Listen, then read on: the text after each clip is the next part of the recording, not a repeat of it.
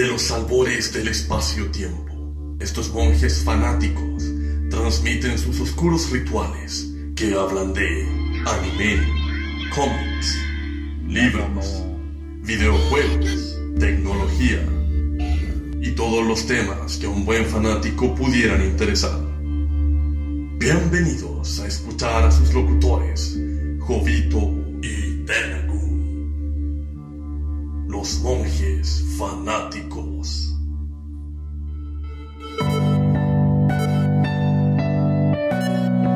Bienvenidos a un nuevo episodio de Monjes Fanáticos con Jovito. No, no, no, no. Bienvenidos al de gran Jovito. programa de monjes fanáticos. Esta vez eh, completos, crucen los dedos. Así que vamos a partir por Monje Meteoro para que salude a su a su público querido. Eh, aprovechando el internet Antes- todavía. Antes que estable. se caiga esta wea. Exactamente. Ratitas del norte, roedores del sur. Muchas gracias por escucharnos y vernos nuevamente, monjes fanáticos. Hoy con un tema bastante especial, eh, no tan progre, eso espero, eh, que es Taika Waititi. Creo que así se dice, no tengo idea en realidad. Un negro mierda, no se preocupen. El tema es que hace buenas películas, así que vamos a, vamos a hablar de él hoy día. Gracias. Voy a ver si está listo mi café, lo siento. Vaya nomás por mientras, sí. Ya saludó a su público, ahí a las ratitas. Y Don Monje Icónico, ¿cómo está?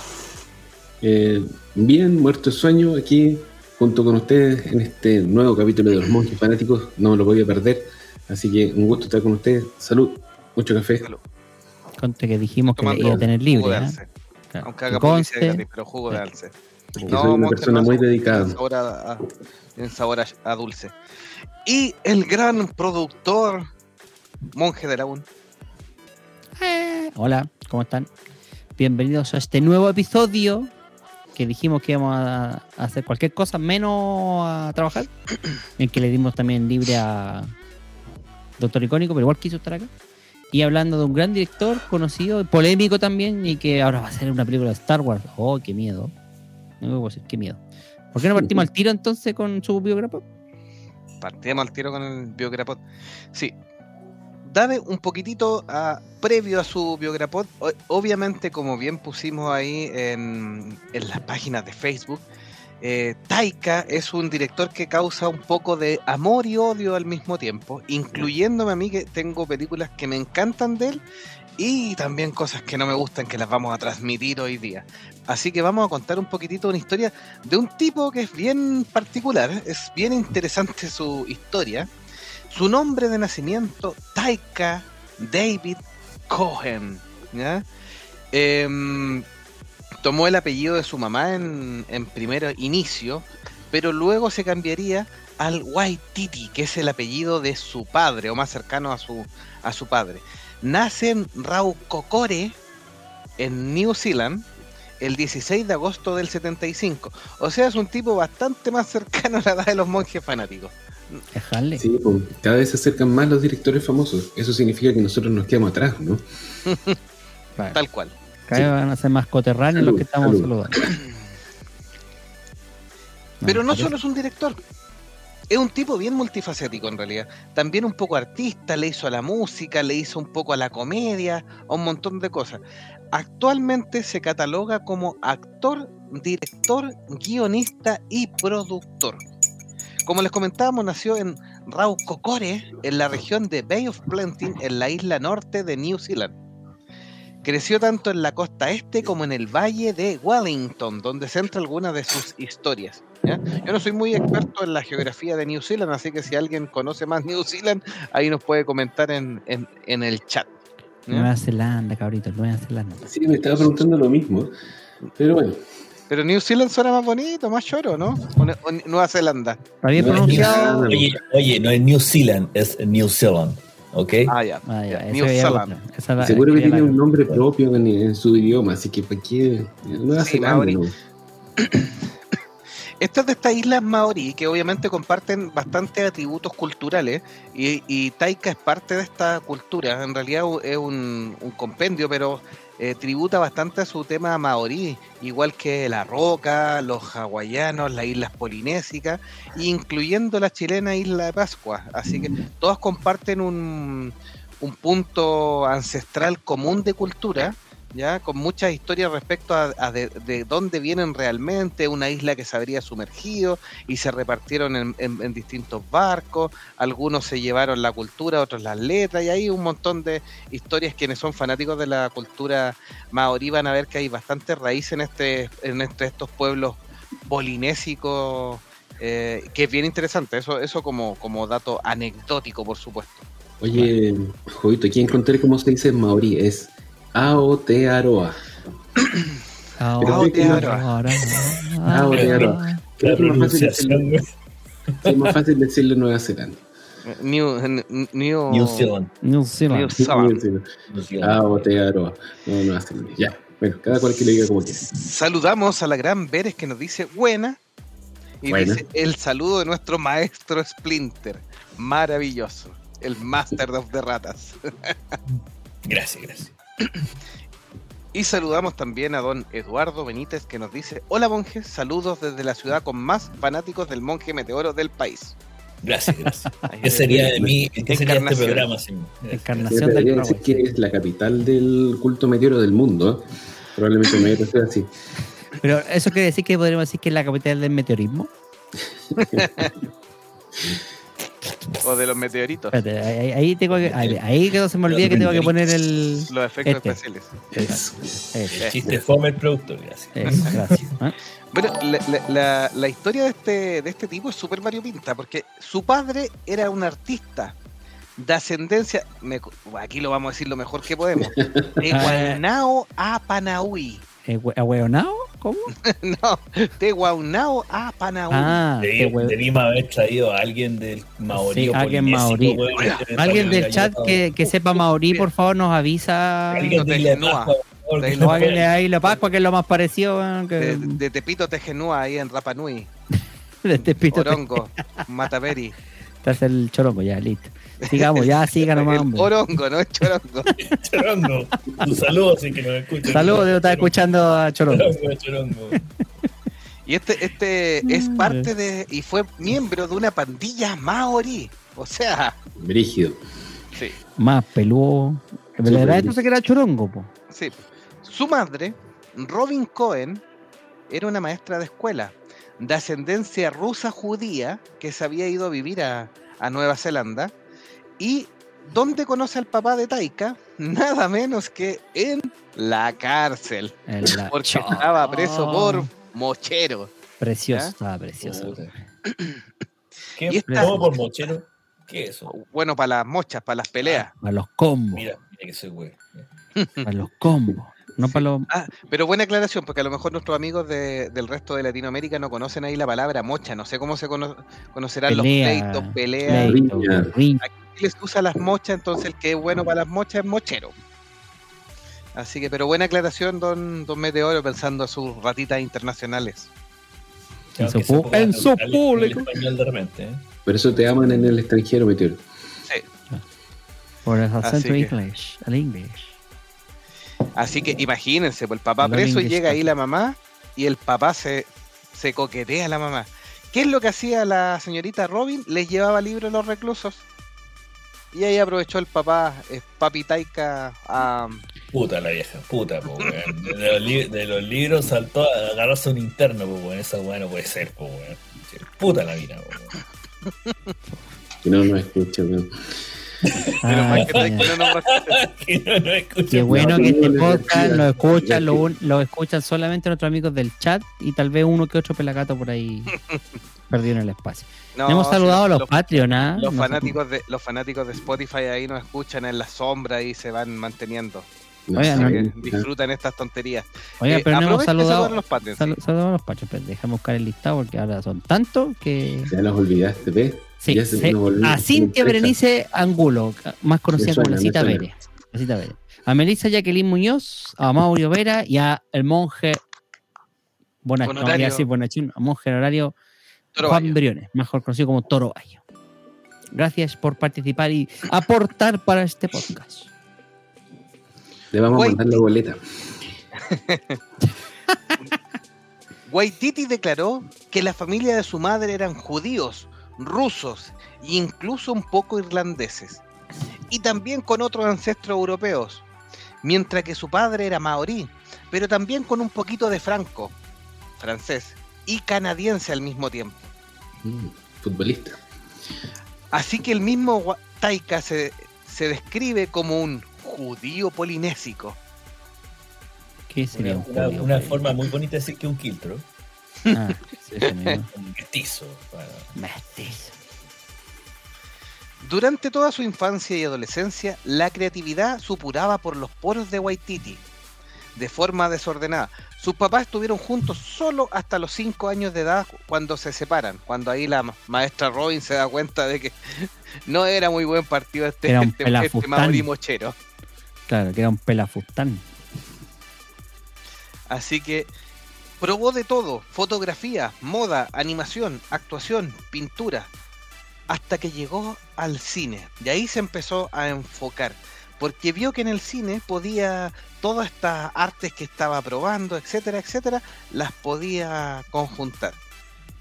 Em, estudió arte dramático en la Universidad de Wellington.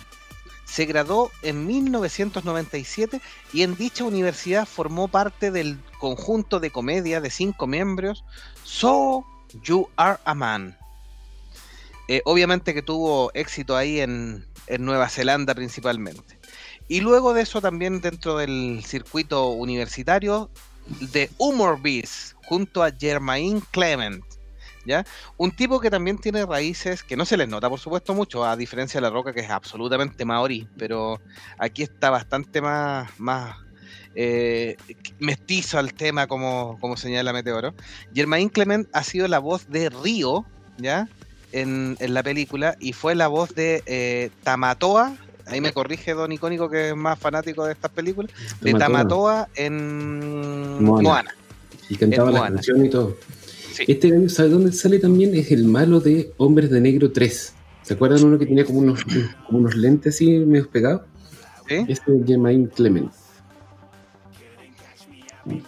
De hecho, sí, de hecho bastante conocido. Y con él formó este, este, este grupo y que los llevó a ganar un premio, un premio muy importante en la comedia neozelandesa, que se llama el Billy T, que la ganaron en 1999, o sea, solo dos años después de salir. Ese, ese dicen que fue el primer gran éxito y que, y que llevó, obviamente, Jermaine Clement también está, es parte de, de Hollywood, eh, ha hecho otras cosas con Taika en, Hollywood, etcétera, así que son bien, bien famosos. Tuvo dos hijas, a las cuales llamó Tekainga Ote Hinekahaku. Y su segunda hija, Matewa Kiritapu. ¿Qué le, ta- qué le tapo? Ese, ese- dejé los nombres solo para desafiar si los leía bien y creo que salieron Oye, bastante Me bien. que te podía dar, te podía dar 15 minutos antes de, de practicar la pronunciación, weón, antes de empezar el programa. No, si los leí Anita- varias veces para no equivocarme porque... Anita y eh, Juanita sí, de cariño. Matewa Kiritapu. Claro. Juanita y Pedrita, listo. Ya. Uno, hija dos. Que las, las tuvo con Chelsea. hija una, claro, Hija cosa 1, uno, hija cosa 2. Claro, cosa 1. que las tuvo con Chelsea Windley, una cineasta neozelandesa con la que él se conocía desde, eh, desde sus tiempos universitarios y todo eso, y con la cual estuvo casado del 2011 al 2018. Y actualmente está de pareja con la cantante británica Rita Ora. Así que, Rita Repulsa, ¿verdad? sí. ¿Vamos Sí, con sí. los mensajes? Sí, ya. Dale. Lea los mensajes para que Ya, descanse. yo leo los, mensajes, los mensajes para que descanse el pobre Antonio. Nos quedamos en Sergio Soto dice: Hola monjes, saludos desde Puerto Montt. Hola, Saludos Sergio. Saludos, Sergio. Te esperamos en el Patreon. Un en dólar. el norte de Puerto Montt. David Marín nos dice: Hola chicos, que sea un gran programa. Gracias. Gracias, gracias. Los que hemos dormido. Eduardo Benítez dice: Eso suena mucho chileno. Me imagino que se refería Con la a. mocha. A la mocha, Minutos sí. estábamos y balbuceando. él dice que Digamos, vamos a el tener. quilombo, como le dirían en Paraguay. El eso era la mamá de Taika Waititi, esta vieja puta que se agarró al presidiario, weón. Le gusta el Un quilombo, día, un vieja, día vamos a hacer un, claro, un curso de chilenismo con Meteor. Vamos a hacer un podcast especial. Después la cita Vere dijo un híbrido indefinido, hablando de los quiltros. Bueno, la verdad, todos nosotros aquí somos quiltros, hay que hacer. Y Eduardo Benítez decía: Boris, el animal, es el, el personaje de Germain Clement en Hombres de Negro 3. Estemos de acuerdo Ah, en no sí. estar de acuerdo. Ahora me acordé respecto- quién es. Sí, pues. Estuve pensando todo este rato quién era el malo hombre de negro 3. Ahora me acordé. Ya. Y con respecto a la hija, el mismo Eduardo Benítez nos decía, pero ¿por qué no le puso no te quiero nada más? Te odio, por eso te, te llamo. Te odio. Te odio. Ah, sí, no. Con Don Roto, algo así. Con Don Roto. Siga nomás, don Jovito, ya descansó suficiente. En sus primeras apariciones participó en una serie neozelandesa, la cual por supuesto que no vi, aunque me digan que he visto harta serie, esta no la vi. vi y me gustó. Destaca su aparición entonces en la serie The Strip, donde interpretaba nada menos que a un bailarín de striptease. ¿Cómo? ¿A qué, perdón? A un bailarín de striptease. Era un toplero. Un toplero. Pero como le diríamos acá en Chile. Acá en Chile se le dice toplero. Y es raro en realidad, porque generalmente un- eso, ese es un oficio más femenino aquí en Chile, más toplera. Pero Sí, yo creo que es parte de- del chiste, por supuesto. Es la, es la idea. Mm. Espérate, aquí tenemos imagen de, de, de Taika con. Vamos a mostrarlo en pantalla. Tiene la Taika ahí, estamos compartiendo el, de- el toplero. Así, con la, El torso desnudo. y la toplero típica- disco gay. ¿no? Sí, sí, tiene pinta de que sea- toplero Oye, disco gay. en- ¿no? Hablando del LGTB, espérate, aquí, aquí sí En- queda en- salir más gay. En esta foto está como en el límite de que si se hubiera dedicado a, a lo anabólico y a los, a los, a los batidos de proteína, eh, hubiera terminado como la roca o como. mm, o como se llama. eh, eh, o como luchador de, de, de lucha libre en realidad. Claro que con esa cara. Bien. Eh, ya, esta es una serie que no voy a ver. Eso sí te lo digo. sido chistosa, es parte del chiste. Sí, esta es una comedia, por supuesto. Y esa no la vimos. Claro. Luego de eso. Fabito no quiso verla. No quise verla esta vez. Luego de eso, haría un cortometraje que se llamó Two Cars, One Night, del 2003. Y aquí no habrán pensado que fue nominado a los Oscars por este cortometraje. Y ahí es el segundo punto de inflexión de la carrera de Don Taika, que ha sido meteórica como nuestro monje meteórico, Mm. eh, y con algunas películas bien icónicas como nuestro monje icónico. Así que, pero aquí parte el punto, porque además de reconocerlo en la fanaticada de Nueva Zelanda, obviamente aquí lo empiezan a, a reconocer también los críticos, ¿ya? Y empieza a partir ahí. Aprovecha el, empujón para hacer su primer largometraje, una comedia romántica llamada Eagles vs. Shark, donde absolutamente el, nombre de la cinta no tiene nada de romántico. Y la, en la cual dirige e interpreta el papel de Gordon dentro de esta cinta. Luego de eso, con su grupo de amigos, eh, ahí está Eagle vs. Shark, Ahí tenemos Eagle la, imagen en, en- en el video de apoyo para los que nos están escuchando en Spotify, después pueden buscar el video de apoyo o en internet ahí, Claro. Eagle vs. Shark. Eso es porque él se disfraza de águila, Eagle, y ella de tiburón, Shark. Baby Taika shark, tiene un papel más chico que es el papel de. Gordon, no, no es el protagonista de su cinta, por supuesto. Luego de eso, dentro de sus historias, este grupo de música que genera con Jemaine Clement y con otros amigos, eh, lo lleva a hacer un piloto que se le aprueba, que se llama Fly of the Concord, ¿ya? donde se refieren a sí mismos. Y este, este es bien chistoso. Yo vi unas cosas, he visto unos videos sueltos, tocan instrumentos musicales, eh, tiran unos chistes, es bien divertido en realidad, y se refieren a sí mismos como el cuarto dúo folclórico de Digibongo a capela rack fan cómico, basado en guitarras más popular de Nueva Zelanda. ¿Cuáles serán los otros tres? Chucha. Chucha. Esto obviamente lo llevó a hacer una serie después que, si no me equivoco, es de HBO, ¿ya? Y ahí ya obviamente ya está desembarcando en la parte de Hollywood y ya New Zealand le quedó corto al señor Taika. Eh, hasta esto totalmente relacionado a la comedia. No sé si, bueno, lo invito a buscar algo sobre eso. Es bien chistoso algunas canciones, algunas cuestiones, pero no es muy conocido aún. Bueno, si vamos a buscar eh, ese tipo de música, busquemos a las primeras tres bandas, ¿no?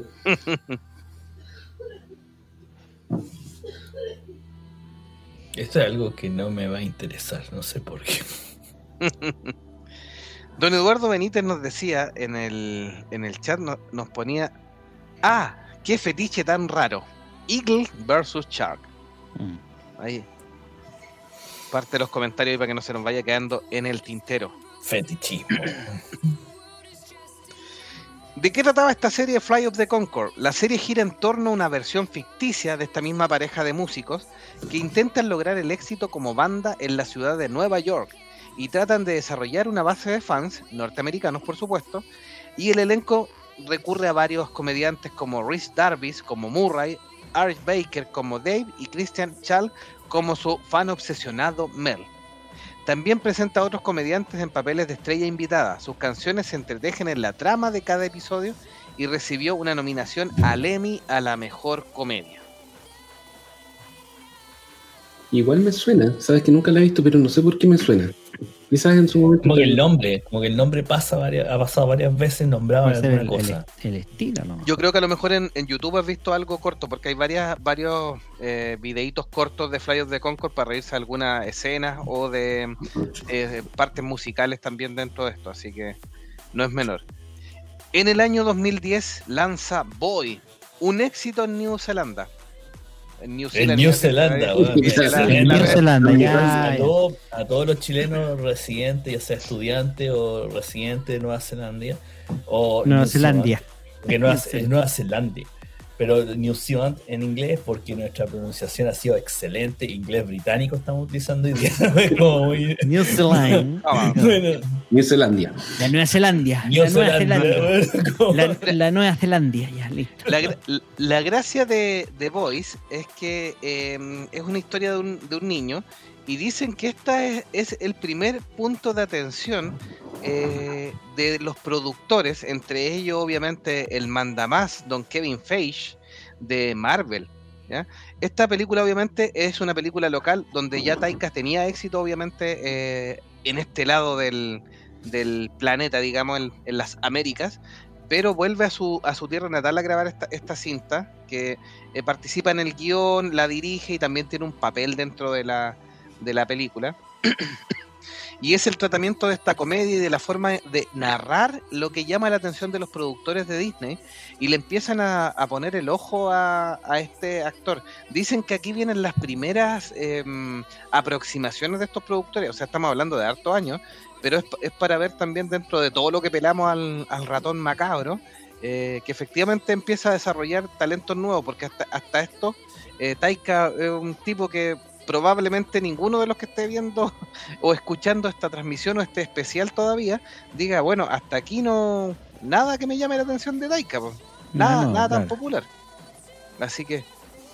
Y en, en el 2011 también tiene un papel llamado Thomas Kalmaku en la infame, y aquí queremos darle pie a Meteoro para que se extienda, en la infame película del 2011, que yo sé que la vio y que va a hablar lo que está poniendo ojos de pescado, Linterna Verde. Era el mejor amigo de Hal Jordan. ¿En serio? Ah, esa, sí. esa película es un insulto al cuerpo del linterna verde, weón. No, ¿Cómo era? ¿El ¿Cuerpo? ¿Cuerpo? ¿Cuerpo? ¿No era los Al Corps? cuerpo de- No, no Me acuerdo que se, que le ponían el Green Lantern Corps. Esa era Green la similitud con el Ahí cuerpo está de. Ahí está, pues sí, eh, los que nos Ahí están está. viendo nuestra transmisión en, en pantalla, está- ahí está la foto de que hacía el amigo de Hal Jordan, que lo interpretaba Ryan Reynolds. Eh, un papel bastante malo, no, no era gravitante de ninguna forma, se suponía que era como ese típico personaje que, que hace Mm. como el desahogo en cosas serias, pero en realidad aquí no aportaba nada. Hubiera, hubiera no estado el personaje y la película habría funcionado igual. Sí. Eran- no sé en realidad para qué lo pusieron. No sé. O a lo mejor no fue un buen casting, había puesto otro actor para eso. Es que el papel era malo, pues. no Es era- que el papel es malo y lo peor de todo es que el Ryan Reynolds también tiene como un, como un sistema, de- para mi gusto, es como, como que actúa parecido como actúa Taika Waititi. Entonces como, Ah, como que no, no había un contrapeso distinto, eran como dos. Dale, ahí está. Ese es la buen, el comentario que quería escuchar de Don Meteoro. No le hacía el contrapeso. Entonces al final... No podía ser me- serio. Me, me- claro, debe haber sido como el- un actor que hubiera hecho como una cosa más seria al lado del otro, porque el Ryan Reynolds es más huevo, entonces va a poder poner a alguien más serio. Pero bueno, ya esto ya está cagado, ya está hecho, ya, así que quedó O para sea, la posteridad. Mire, aquí yo creo que Taika igual lo hace bien. La película es malísima dentro de todo. Eh, eh, se supone que él está llamado a ser el patiño divertido de la escena, pero efectivamente, como dice Meteoro, que eso es lo que quería escuchar, es eh, no logran hacer esa, esa contraparte. Y de repente cuando son los dos graciosos, tienen que haber otra, otra, otra dinámica. Por ejemplo, en la Ant-Man 1 funciona bien este grupo de ridículos con Paul Rudd. que también es un poco ridículo, pero funcionan. Pero aquí, eh, en general, eh, lo que dice Meteoro es súper cierto en las películas. Tengo la figura seria y los puntos de humor, de distensión, que en las películas Disney uno lo hace con los animalitos, con los bichos y todo. Aquí se supone que lo tiene que hacer este, este patiño, este partner eh, chistoso. Pero, o en el mismo Spider-Man de Tom Holland, el, el gordito, su amigo, es el que hace esto, esto, estas disrupciones en la, en la trama. No sé qué opina Don Icónico Don Delawun. ¿Le Mira, gustó no. Greenlander? No vi Linterna Verde. O sea, si no he visto, no he visto las películas buenas del, de CEU, menos voy a ver las malas. Ahora, si me quiero ¿Cuándo has decir visto que alguna, buena, haremos un espacio, pero. bueno, No, no es buena. No, no te perdiste nada. ¿Cuál es? paso. No te perdiste sigamos. nada, weón. Hay que esperar que Zack Snyder rescate el linterna verde de alguna forma. ¿no? ¿Y Don Delawun qué opina de Linterna Verde? ¿Le gustó? Em, sigamos mejor. Siguiente película. Siguiente película. sí. Rescato el traje. La, lo único que rescata es la Sí, interpretación no. del traje, de ¿En cómo nace el traje. Eso lo, eso lo rescata. En vez de ser la típica malla expandex que y con la que se caracteriza el personaje, que sea de energía y que siga la forma de la, de la eh, fisiología de los, de los seres. Eso fue una idea atractiva, una vuelta de tuerca interesante. Pero si hasta eso lo, lo criticó Ryan Reynolds pues, cuando, cuando to- tocó hablar de la película, hasta eso lo criticaba. Pero bueno, ¿qué vamos a hacer? Oye, Eduardo, sí, Eduardo Benítez nos decía, yo no le veo tan mal a esta película de Linterna Verde. Me entretiene. Eso es un buen punto. Yo creo que de repente nosotros los fanáticos nos ponemos muy exquisitos y empezamos a criticar los detalles, el traje, el- la trama, que no sigue la línea del cómic, bla, bla, bla. Pero si la película es entretenida, creo que es suficiente, o por lo menos debería ser suficiente. Sí, y Bere, tiene un punto. Michael Douglas es el contrapeso de Paul Rudd. ¿Mm? Sí, efectivamente es el personaje serio. Bueno, y eh, Evangeline Lilly, po, que es súper serio, realidad nunca sonríe, tiene, Sí. es media pesadita. Y también Bere nos decía, le hice el vacío a, a Linterna Verde, porque no soporto a Ryan Reynolds. Oh, Estamos haciendo el, el bestiario de, de Bere. ¿eh? Está el, el, Bati- el, ¿El Pattinson? el Pattinson ¿no? y ahora Ryan Reynolds, lo vamos sumando. Parece que desea contratar a todos los actores que no le gustan a ver, a ver la cita Bere. igual es chistoso como Deadpool. Sí, sí, Pero en el sí. año, en el ¿No? año dos- sí, en el año 2014 vuelve a juntarse con su amigo Jemaine Clement y genera este falso documental llamado What We Do in the Shadows.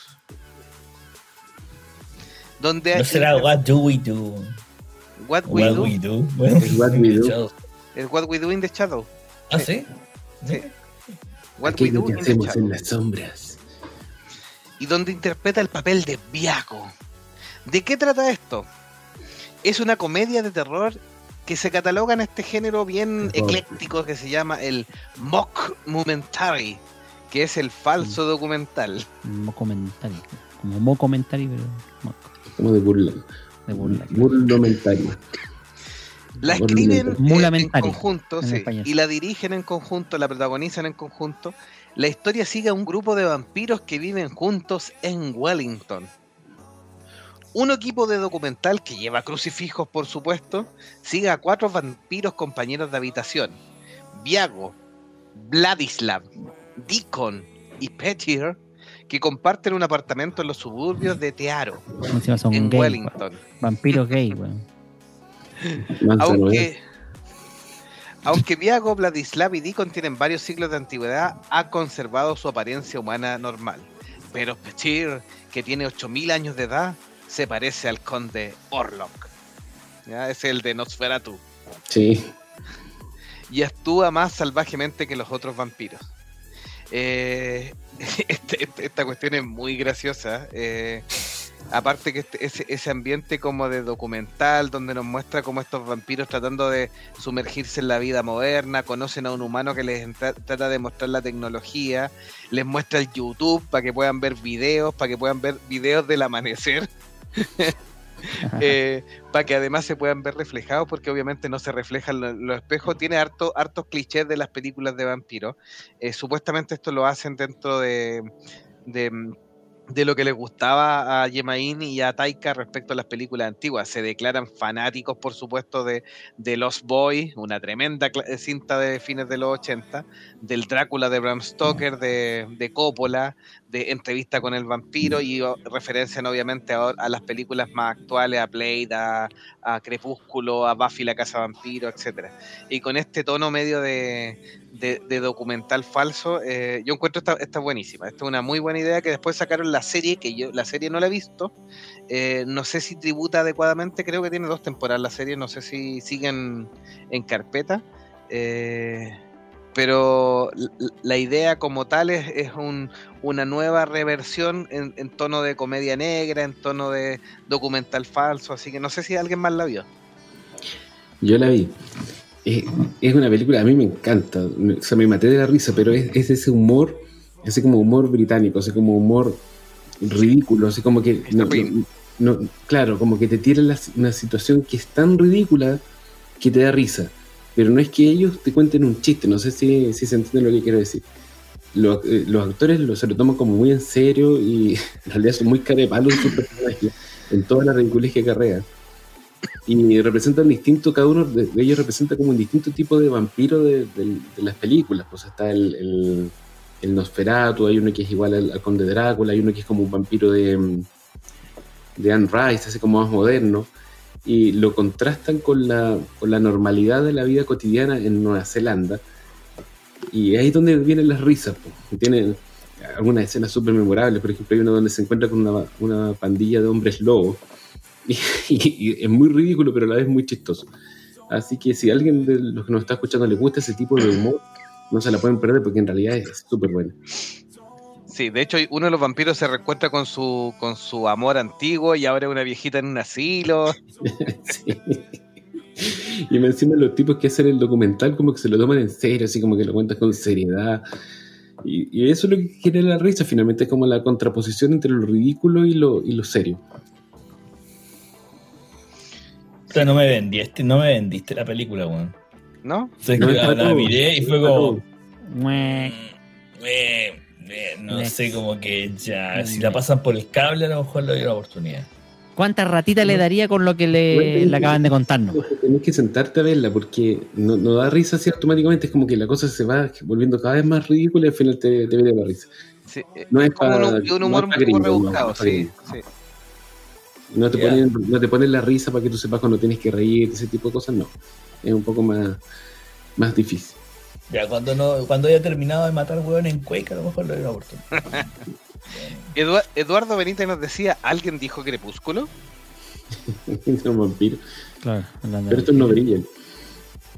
Saludamos también a Luis Hernández que nos dice, saludos desde Vallejo.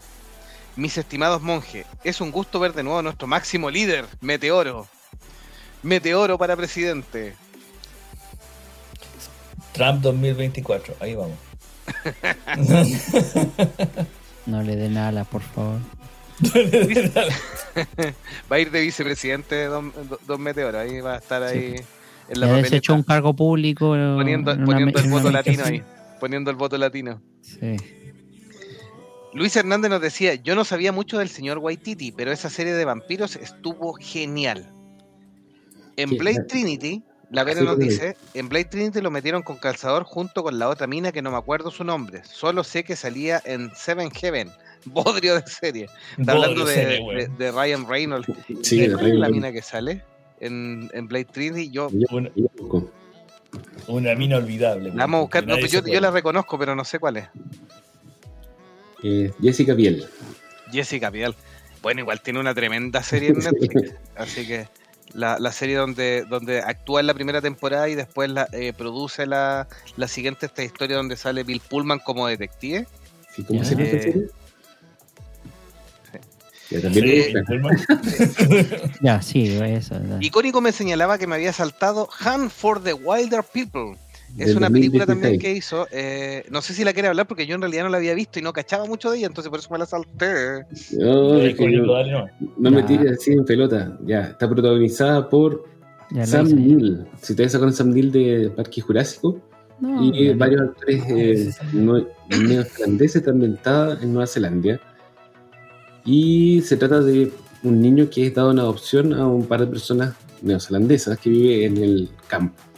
Entonces el protagonista, eh, o sea, el, padre adoptivo de Sam Neill es un viejo bien, medio gruñón y como bien osco, del medio rústico así de que vive en los cerros. Y tiene que eh, entablar esta relación con este niño que es grande ya que viene con altas mañas, como medio pandillero, un gordito.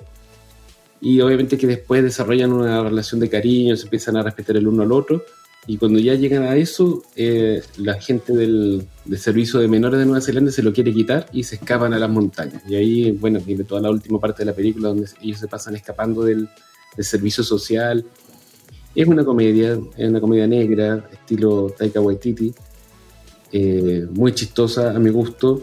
Igual tiene algunas cosas así como más, más oscuras, eh, el trasfondo de la película, todo lo que implica, pero está bien actuada y es bien divertida. Así que si no la han visto también está recomendado. O sea, si te gustan las películas de este cineasta, esta es una buena película para ver. ¿Esta, Ustedes esta no- la hizo en en New Zealand o es americana? en New Zealand. Eh, y es una película bien neozelandesa porque te muestra como el lado B del, del país, no, no se va a las ciudades glamorosas ni te muestra cosas así como muy desarrolladas, sino que se va al campo.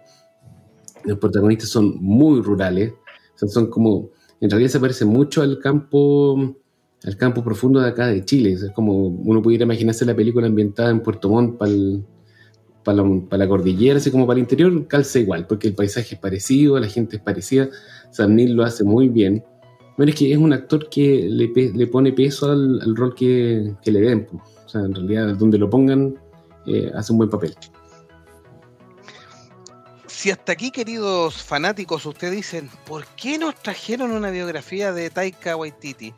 No he visto nada de esto. Son todas cosas medio independientes, con algunas críticas sobresalientes y todo.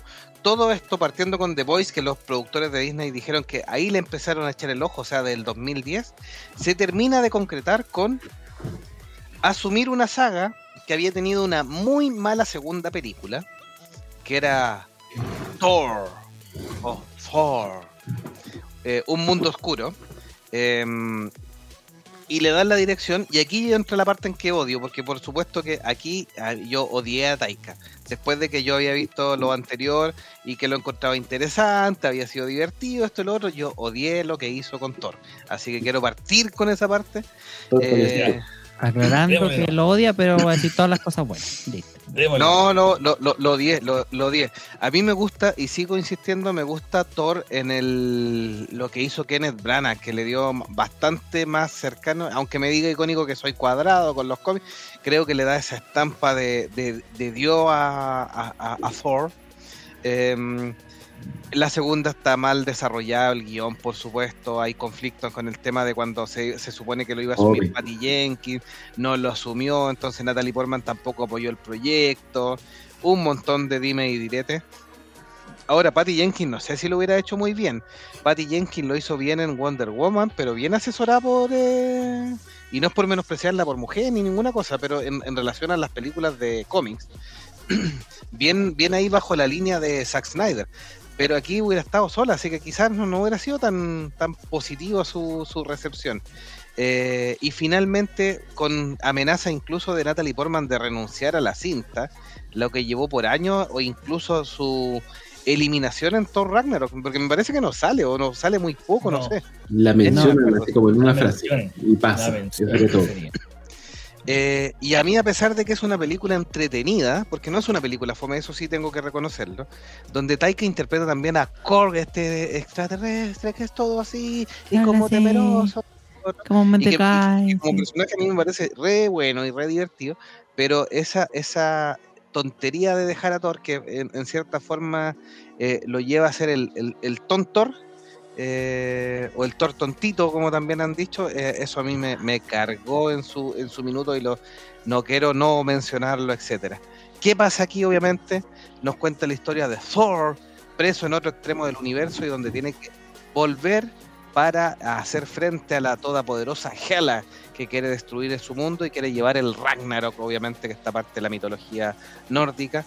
Una Hela muy bien interpretada por Kate Blanchett, eh, pero con un, con un Thor que para mí, aparte de un poco de mostrarnos, mostrar una pincelada de, de, de Hulk eh, en la arena de las luchas, eh, no tiene mucho más sentido. Eh, Loki para mí es un poco más brillante, pero eh, sería. Y obviamente, bueno, aquí aparece Tessa Thompson como Valkyrie, que también fue criticado por el tema de, de que las Valkyrias son rubias y esta no es rubia, pero eso a mí no me importó en realidad. Y, y obviamente hay muchos dichos ahí. Voy a aprovechar, la gente.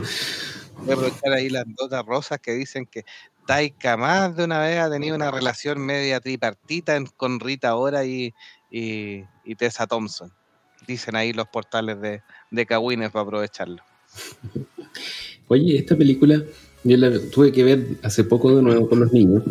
Y es una buena película, es súper divertida, dinámica, está bien, está bien estructurada. Las escenas de acción son buenas, pasan cosas, los, personajes que incorporaron son entretenidos. Él es un súper buen villano, yo diría que es de los mejores villanos del MCU. Bueno, que Kate Blanchett también, nuevamente, donde la pongan, la rompe.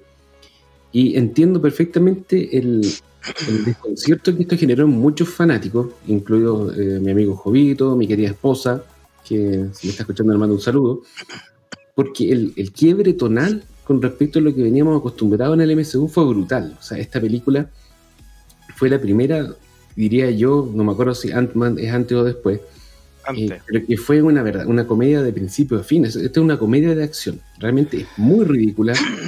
Eh, los actores sacan su lado chistoso y realmente yo encuentro que son para matarse la risa.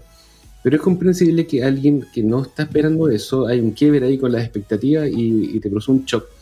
Y bueno, es, es comprensible. Ahora, nosotros en este momento estamos haciendo como una retrospectiva de toda la carrera de Taika Waititi y conociendo todo lo que había hecho antes. No es de extrañarse que la película sea una comedia, porque en realidad es lo que él hace. Pero en ese entonces, cuando salió esta película, nadie lo conocía. Eh, entonces todo el mundo se llevó un shock. Yo, yo, lo, yo lo, cachaba porque había visto lo que hacemos en las sombras y había visto a la casa de los, de los humanos antes. Entonces yo sabía que iba a ser una comedia. Pero bueno, casi nadie más sabía. Así que eso. Acá estoy mostrando una foto seria y ahora voy a mostrar el meme, mire. El que sabe inglés, por favor, que traduzca. Meter.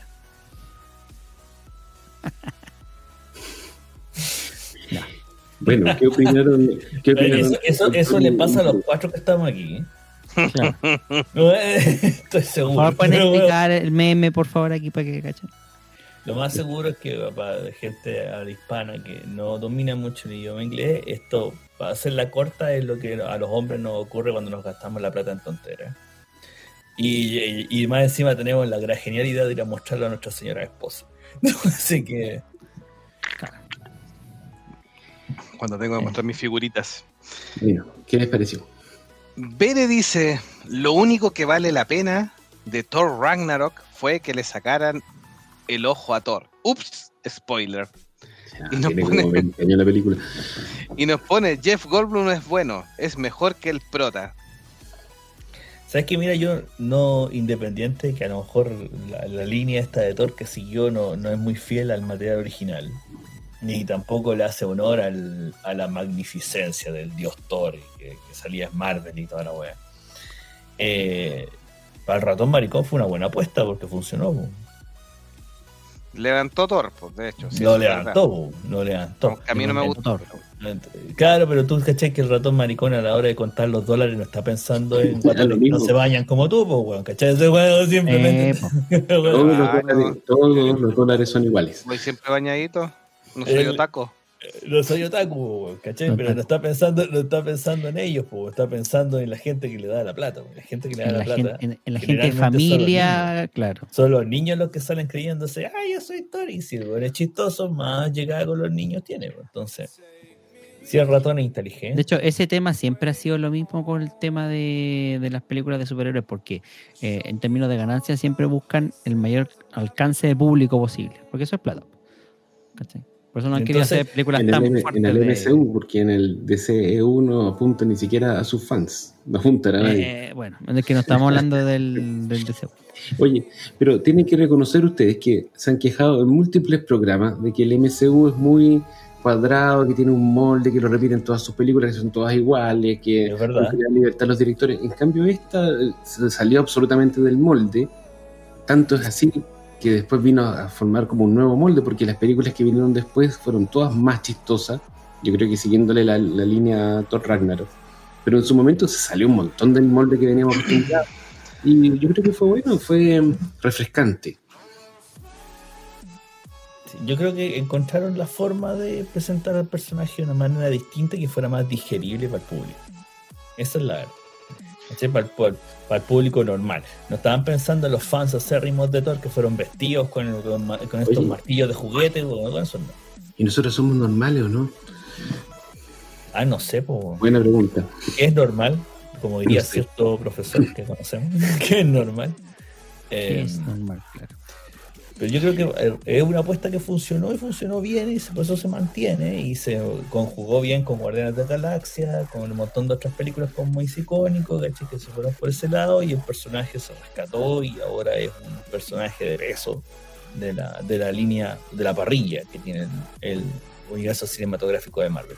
Así que por mí está bien, independiente que el jueguito haya odiado el cambio porque él quería ver al poderoso Thor digno del martillo y la tontera esta. Eh, la verdad es que como- de Kenneth Branagh.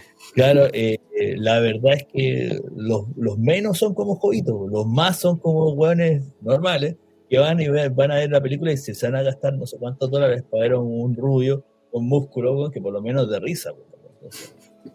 Igual hay que reconocer que Un curso chistoso. Eh, Chris Hemsworth, el actor, se lo tomó súper en serio este giro del personaje y le dio mucho le dio mucho esta parte humorística. Yo creo que hubo una buena sintonía ahí entre el director y el actor y lograron eh, transformarlo. Y No, y tanto como que le cambia, le cambia la cara, porque si tú miras la primera. Thor, la primera Thor que incluso hasta tenía teñido lo- las cejas, weón, las tenía rubias, weón. Eh, tenía, tenía como una cara de tabla, bueno, así como, yo soy Thor, yo soy soy un dios, alábenme. Acuérdate, Al Thor que tú veías ahora, por último, hasta en el último tráiler de Thor, eh, de la película and Thunder, eh, es un cambio diametral que hace el, el actor precisamente por el tipo de material que están entregando. Entonces, a mí la primera Thor no me gustó. Pero no porque no fuera fiel al material original. No me gustó porque el actor estaba cuadrado en una prueba y era así como que no tenía expresión de nada. Y más encima rubio aquí de mentira era rucio, como dicen aquí en Chile. No era rubio, era rucio. Estaba teñido entero. Ah, y el cambio, bueno, la de Dark World, están todos de acuerdo, la segunda fue un bodrio. Y después cuando saltamos a Ragnarok hubo un cambio completo. Dije, ahora sí funciona y ahora como que soltaron al bueno, así como que ahora puede actuar. Porque antes estaba así. ¿Sí? Entonces, para mí funciona. Yo, yo no soy muy fan de Marvel, pero disfruto las películas de Thor precisamente por eso. No tanto porque siguen el, el canon, sino El porque nuevo traje de Thor. Claro, no está malo el traje. No está malo el traje. siempre eh, tienden a cambiar los trajes entre película y película. Y este traje está bastante bueno. Para más los seguro que juguetes. es. ¿Ah? Para los juguetes. Exactamente, para los Claro, juguetes claro. funciona súper bien. ¿Sí? En palabras del mismo Chris Hemsworth, el Thor, para Ajá, Ragnarok, por supuesto, Taika en su momento más loco. Palabras del mismo. Normalmente está en un 11, así que puedes hacer cálculos desde allí. ¿Cómo describiría esto?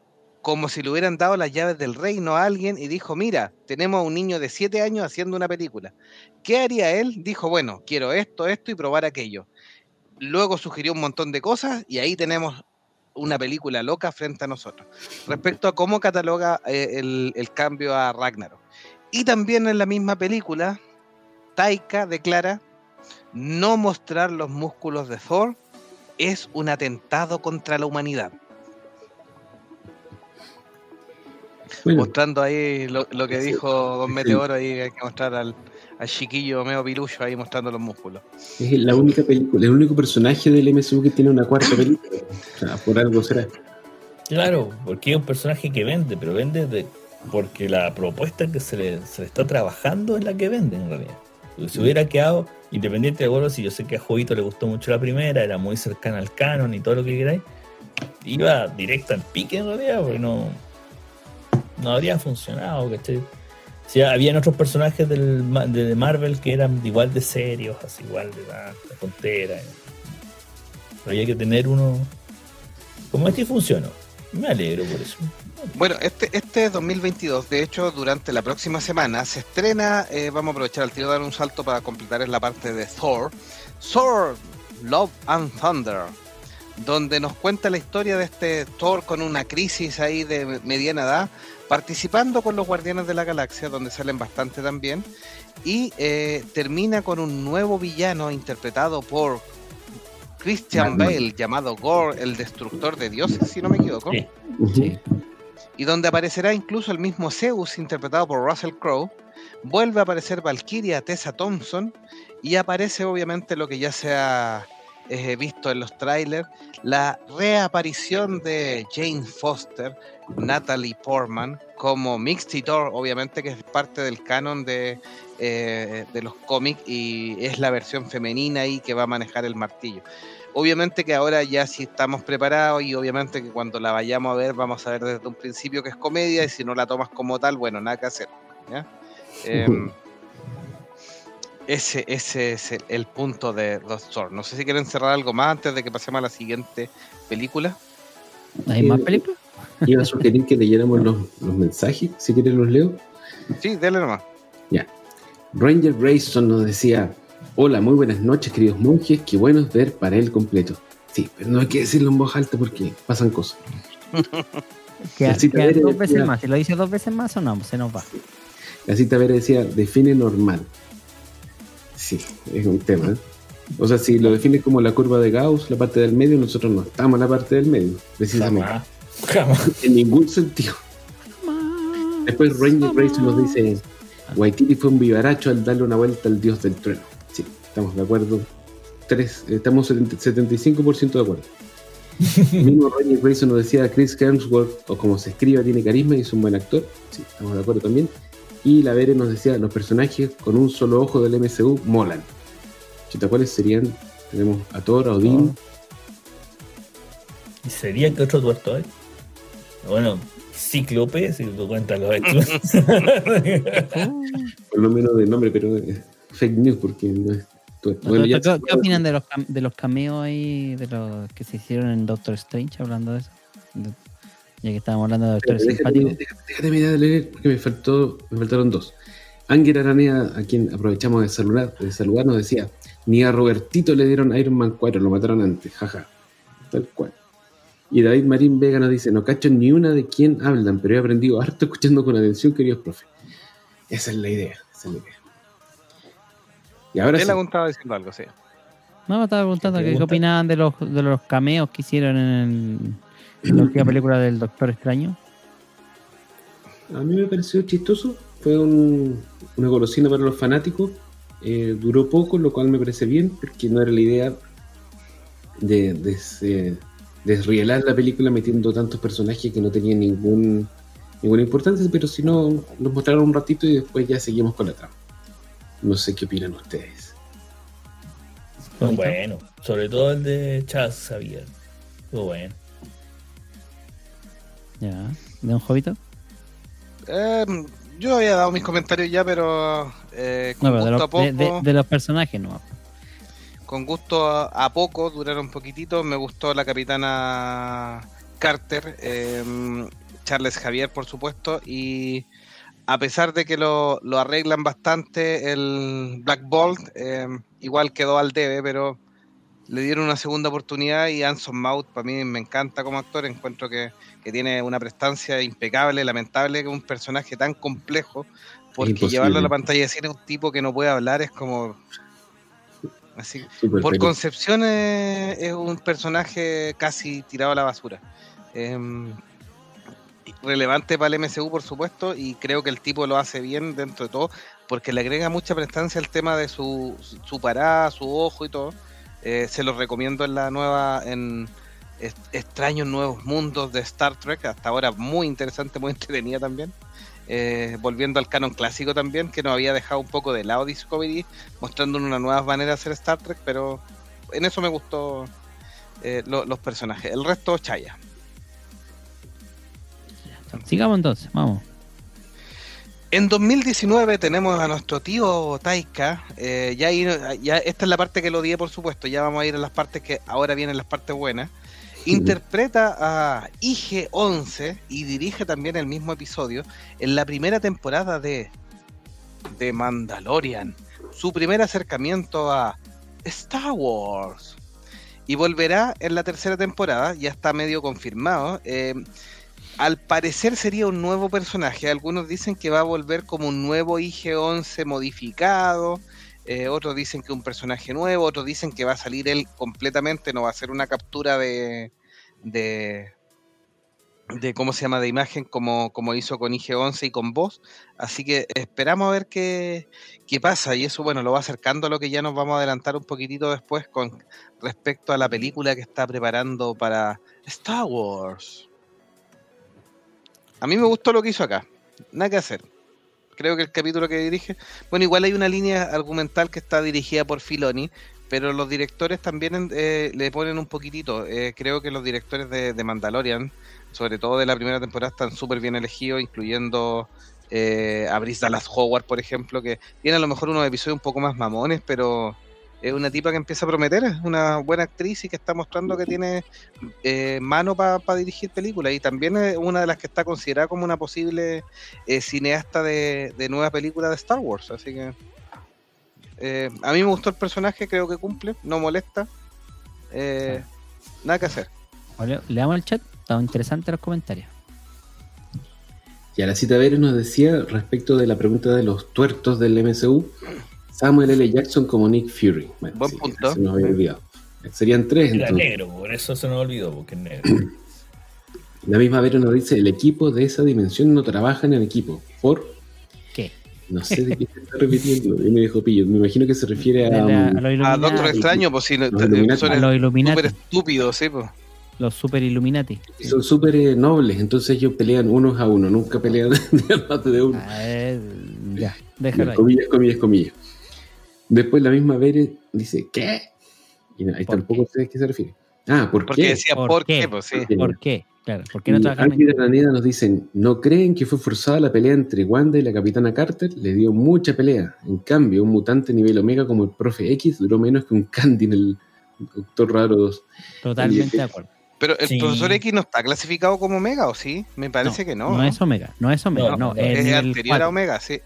Nivel De, 4. de cualquier forma, dentro de la parrilla de, héroes que conforman esto Illuminati, puta, el profesor X igual me patada en la raja Capitana Carter. po. Lo que pasa es que esto fue parte de la agenda progre, weón, de, de- del ratón maricón, weón, que había que darle espacio a las mujeres po, No, yo creo que aquí fue súper eh, integrador. Mató a todos al tiro y se acabó la cuestión. Claro, pero en realidad Yo creo- creo que-. Yo, creo que yo creo que el- el- la- los minutos en, en pantalla que le dieron a- al profesor X fue muy poco, fue un insulto para los fans más viejos en realidad, porque a mí en lo personal, ¿qué me importa Capitana Carter? Que se muere, si es un personaje. No, a mí que me gusta, está, creo que, creo Pero- que es un buen añadido, sí. Es un relleno, weón, de otra dimensión que no le importa a nadie. Dice que el que importa es Steve Rogers, weón, el resto le callampa. Ah, otra Yo dimensión. le, yo le- le- le- Prepárate que en tenía a, a, a- ¿cómo se llama? Um, al Capitán Falcon. Oye, pero el pobre Patrick Stewart tiene como un millón de años, lo siguen poniendo en las películas, el pobre ya apenas se mueve. ¿Quién se va a poner a pelear? El pobre hizo su poder mental y listo sería. Por No, respeto pero- al pobre. al- No, pero el, el equipo Illuminati que eligieron fue ordinario. No lo puedo decir. Ordinario. Además que yo creo que hay varios, varios fans de la vieja escuela que no estuvieron muy contentos cómo terminó Reed Richards. Es que ni siquiera no. por cómo terminó Reed Richards, pero el término es que hicieron un equipo paupérrimo. Yo también te decir que la Capitana Carter fue lo peor que pudieron elegir, no porque fuera un mal personaje, es porque no tenía nada que hacer en los Illuminati. Nada que hacer. Bueno, pero tranqui, si esto era una introducción a los personajes en otro universo, probablemente los van a meter en la siguiente película en nuestro universo y ahí van a ser un poco más resistentes. No, ojalá que no. En, en ya dijeron que no viene nada del multiverso por si acaso.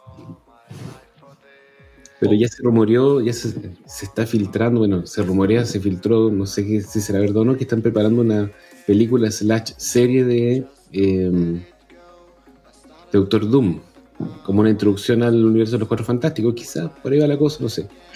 Igual es un personaje súper interesante, los Cuatro Fantásticos es una tercera oportunidad de hacerlo bien.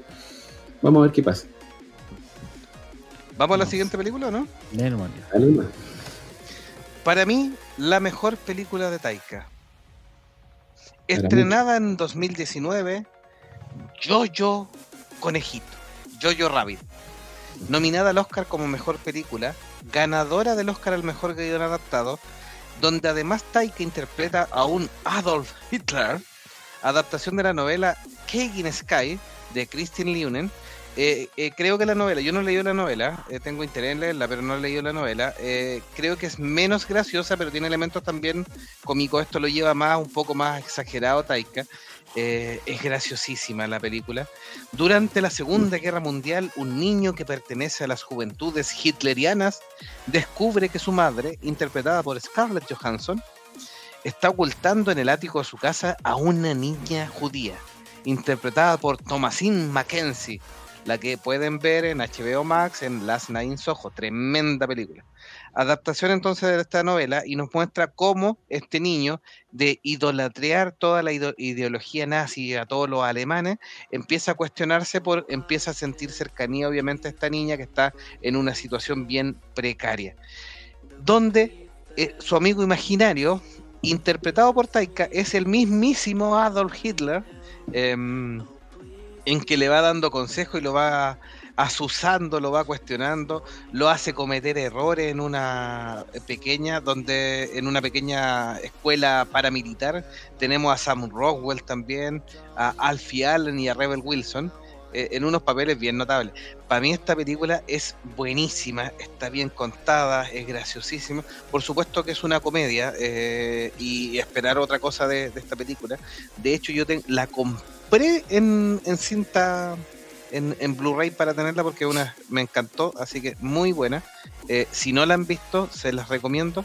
Eh, no sé dónde está disponible, parece que en Star. eh, Bueno, parece que en Star. Uno de esos sí yo la vi. Sí, parece que en Star, en, en Star Plus está disponible, pero absolutamente recomendada. Eh, chistoso lo que hace Taika. muy buenos los personajes, una historia. De hecho, el encuentro, algunos dicen que se parece un poquitito a La vida es bella, porque nos muestra más o menos como la temática similar, eh, un tema de la Alemania nazi, justo en campo de concentración, con el Roberto Benigni tratando de engañar a su hijo. Aquí algo similar mostrando, una estructura a lo mejor similar, pero yo encuentro incluso está mejor que la, la vida es bella.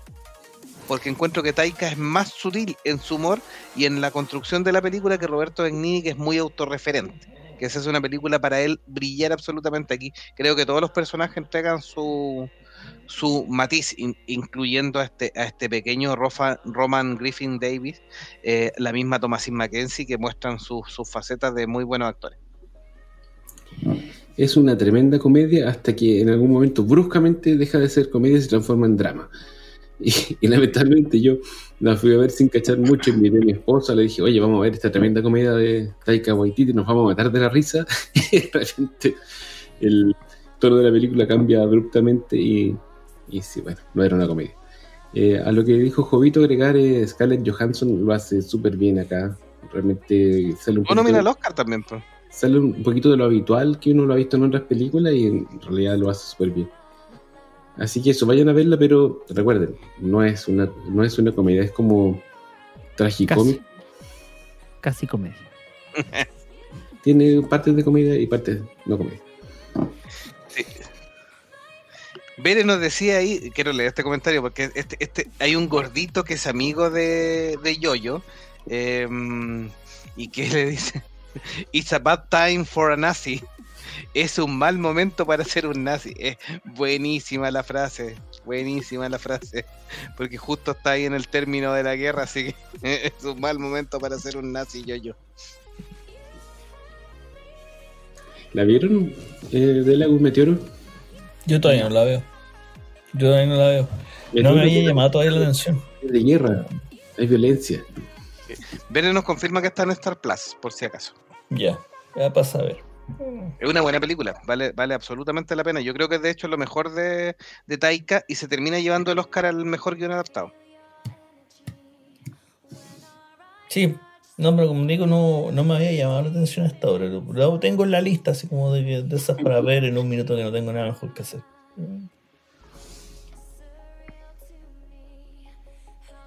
¿Y ¿Seguimos con la- las demás? Sí, dale. Creo, sí. En 2021 sigue con su faceta de actor, aparece eh, cortito en Free Guy de Sean Levy, donde nuevamente hace Sean Levy que es amigo de Taika y obviamente Ryan Reynolds que terminaron bastante amigos, hace un pequeño papel dentro de esta película Free Guy, una película muy liviana, pero para mí también es una buena comedia. eh, livianísima, pero esa- esa- esas películas que uno ve y te quedáis pegado igual porque entretiene. Si no la han visto también es relativamente nueva. No sé si dónde está disponible. Esta, esta también debe estar disponible en algunos de los servicios de streaming. Yo creo. Free sí, creo que la, la vi pasar por algún. Parece que streaming. no, no sé si está en Disney o bueno, en realidad no sé dónde está. Y Oye, vamos a buscarla por mientras. Y también hace un cameo en Suicide Squad de James Gunn, donde hace un cameo como Ratcatcher, el papá de la Ratcatcher 2, que sale, que es la protagonista, obviamente. Em, que se me olvidó el nombre, pero que eh, es bien El bonita. de- Alzheimer. ¿Mm? El Alzheimer. El Alzheimer, sí. sí. No, no se me suelen olvidar los nombres, tengo muy buena memoria, pero hace el papel de Ratcatcher original y nos cuenta un poquitito cuando nos está contando la historia del Ratcatcher 2, nos muestra en retrospectiva este, este historia y obviamente eh, el papel está interpretado por Taika. Y también ayuda en las capturas de movimiento de Starro. Esta sí está disponible en HBO Max. eh, es una mm, cinta donde James Gunn le dieron la libertad absoluta a DC, se la jugó y muestra todo el arsenal de sangre, violencia, estupidez, ridiculez y chistes vulgares que podía tener ahí y que estaba relativamente controlado en, en el mundo Marvel Marvel Disney. Aquí le sueltan la, la correa al señor eh, James Gunn y se, se, se tira con todo. Y ahí obviamente eh, Taika como amigo de él sale también en un, en un papel. En el 2022 sale en la serie Nuestra bandera significa muerte. Eh, esta es de HBO Max también. Yo vi el primer episodio. Es bastante decente. eh, es una comedia, yo podría decir como 7,5 de 10. Em, nos cuenta una historia libre respecto a un aristócrata que se vuelve pirata y obviamente una tripulación bien variopinta donde el Taika nos eh, interpreta a Edward Tech, conocido como Barba Negra, el pirata legendario. Así que divertida. En la, en la primera, en el primer episodio que el que yo vi no, no sale todavía tanto Taika disparado, pero nos muestra un variopinto de piratas bastante entretenida, así que si tienen tiempo la pueden encontrar en HBO Max. Oye, ¿te parece si leo algunos mensajes? Sí. Ya. eh, aquí Ángel Araneda nos decía, rumor que Doom mínimo será mencionado en Wakanda Forever. Es El mismo. Ángel nos decía, escucho el nombre de Jojo Rabbit, mi mente automáticamente se imagina un conejo todo musculín. Ja, ja, ja. Después, Hulk Maniac, que aprovechamos de saludar, nos dice, hola señor Monjes. ¿Cómo está, doctor Julius? Ángel Araneda nos decía papel menor de villano, también está en Star Plus. Me imagino que se refería a um, Free Guy, ¿puede ser? Sí, Free Guy está en Star Plus, eso estaba confirmando. Sí, está en Star- explica, está en Star Plus. sí, Y- confirmadísimo. La Vere nos confirma, no, la Vere nos decía que si no está en Star Plus, está en HBO Max. Y Ángel Araneda nos decía, la escena de Ratcatcher y su hija es muy linda. Oye, me quedé dándole vuelta, a mí no me gustó el, esta película Free Guy. La empezamos a ver, ¿No? no, y no quedamos enganchados. que Ryan Reynolds, bueno, sí, ya, ya alguien lo peló hace un rato y no es para todos los gustos, la verdad. Y algunas encaja bien y otras como que se tura un poco. Es como Deadpool en, en todas sus películas. Claro. Yo he pegado. Sí. Daniela Melchior se llama el Ratcatcher 2, que es la hija de, del Ratcatcher del original. Ratcatcher original. Mm. Sí. Sí. Daniela Merkel, que se, se- se ha, se ha estimado que es una de las candidatas que tenga serie propia en, en HBO Max, es una de las alternativas ahí de que está barajando, porque James Gunn ah, le han dado bastante eh, poder ahí dentro de, de Sega, con el éxito de. de mm, uy, hoy, hoy día el Alzheimer me atacó a mí. Peacemaker. Peacemaker, gracias, gracias Meteor. Con el éxito de Peacemaker y con el éxito de Suicide Squad. No, pero Peacemaker es una tremenda serie. Nadie Eh, se espera que sea una, una tremenda serie. Así que no, seguro que antes va a tener segunda temporada Peacemaker, seguro. Y bueno, en algún minuto hay que revivirla y Sí. qué mejor. ¿Qué es lo que se viene para Don Taika? Para que vayamos cerrando y por si quieren comentar algo. Eh, en un atisbo bien importante, eh, el año pasado, 2021, se informó, y con la venia de Alejandro Jodorowsky, que Taika se haría cargo de la adaptación de su cómic El Incal, que fue obviamente escrito por Jodorowsky y dibujado por Moebius, un eh, comiquero europeo bastante importante. Eh, dicen que tomaron muchos de los elementos que trabajaron para la Duna original de, de Jodorowsky y llevaron a esta historia llamada la saga de los Incales, donde nos cuenta una historia de ciencia ficción, bien space opera, y donde las historias de John Ditfall. em, no quiero entrar mucho más en detalle porque probablemente cuando se concrete la película y haremos hacer un especial del Incal. Así que. Pero es un tremendo cómic, muy, muy, muy recomendado para que puedan ver el cómic con tiempo. Está ilustrado por este Moebius, un ilustrador francés, eh, y guionizado por Jodorowsky. Eh, le dio la venia, de hecho hay un video donde Jodorowsky habla sobre Taika y le dice, le, porque obviamente dentro de la gama de Taika, que es mucha comedia, qué es lo que va a lograr. Y bueno, Jodorowsky le echa ficha, eh, respalda la, elección y dice que Taika ha sido muy cuidadoso y se ha comunicado bastante con él para hacerles preguntas para construir este futuro proyecto. Y que confía en él porque obviamente John Ditfall, eh, a pesar de toda esta seriedad que pudiera tener, John Ditfall es un tipo que está en un mundo extraño eh, donde elementos de comedia o atemporales pueden ser muy bien llevados. Así Sí, que... John DeFool yo, eh, es como un personaje, una persona común y corriente, un tipo de la calle Claro. que se ve involucrado en una, una trama cósmica de múltiples poderes, de fin del mundo, que está como pez fuera del agua, entonces eso es lo... eh, yo creo que encaja muy bien con el estilo de, de Waititi. Es un excelente cómic, es, es muy divertido, los dibujos de Moebius son increíbles, los diseños son súper buenos, incluso eh, varias películas han tenido diseños inspirados en la obra de Moebius, como por ejemplo El Quinto Elemento que hablamos cuando Sí. hicimos el biograpod de Bruce Willis. Mila Jovovich. Sí. Sale también el Metabarón ahí, que tiene su propia saga, también de Jodorowsky. Muy recomendado ese cómic, excelente. Eh, Esto es del mismo universo de, Sí. Incal, pues. Sí, sí. Sale uno de los Metabarones. Sí. Así que eso. Eh, yo creo que es un proyecto que está súper bien para Waititi porque tiene, rescata o comparte mucho de la estética de las películas de Thor que ha hecho, eh, pero sin ser tan transgresor. O sea, esto como que, que va a encajar mucho mejor ese tipo de estética en esta historia que lo que hizo lo que lo hizo encajar en el MCU. Y bueno, es una historia que es súper buena y a nosotros nos tiene que interesar con, de sobremanera porque está guionizado e inventado por un chileno que es Jodorowsky. Mi maestro psicomagia, Jodorowsky. Maestro. El mismo. Un maestro psicomago. Bueno, los, dos los dos proyectos que se vienen con después del estreno, que ya comenzamos un poquitito de, de Thor, Love and Thunder, que se estrena la próxima semana en, en Latinoamérica y me parece que también en, en Estados Unidos en la misma fecha o, no- o la semana siguiente. Em, Se viene entonces el Incal, que ya la está trabajando, y también le han preguntado bastante por el proyecto después de su relación ahí en The Mandalorian, con el proyecto de una posible película que hasta el minuto Caitlin Kennedy lo tiene confirmado, incluso más que la película posible de Ryan Johnson, que cada vez es más difícil que se, se concrete.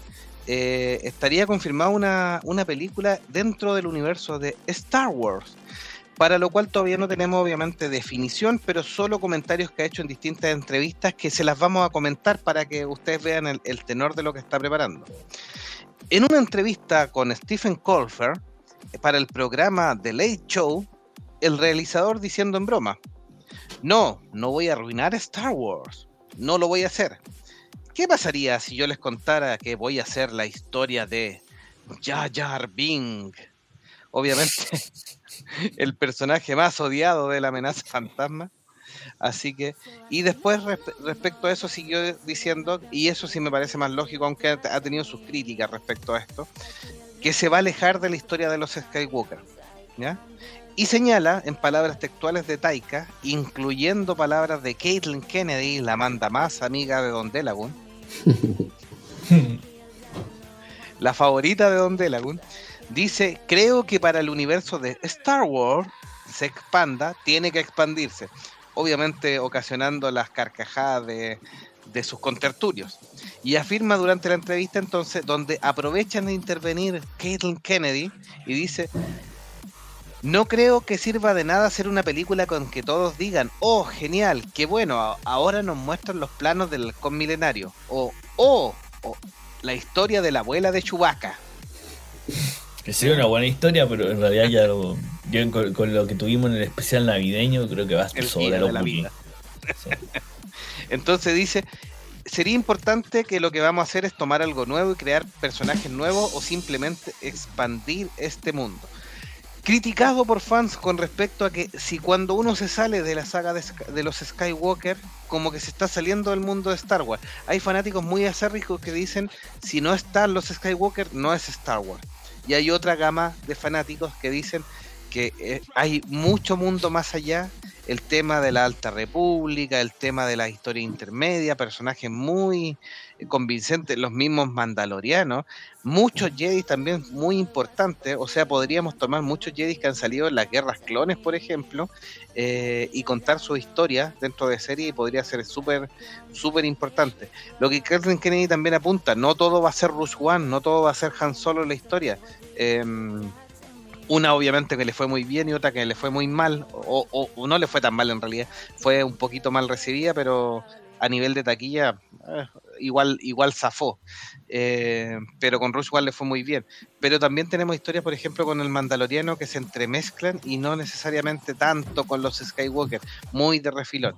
Y a eso apunta Taika. No sé cuál es la opinión de los monjes fanáticos con respecto a esto. ¿Qué esperarían de una película de Star Wars con Taika Waititi?